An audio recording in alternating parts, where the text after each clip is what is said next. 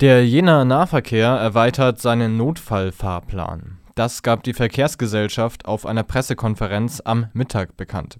Demnach soll ab Montag wieder der Ferienfahrplan auf den Linien des Jenaer Nahverkehrs und der Verkehrsgesellschaft JES gelten.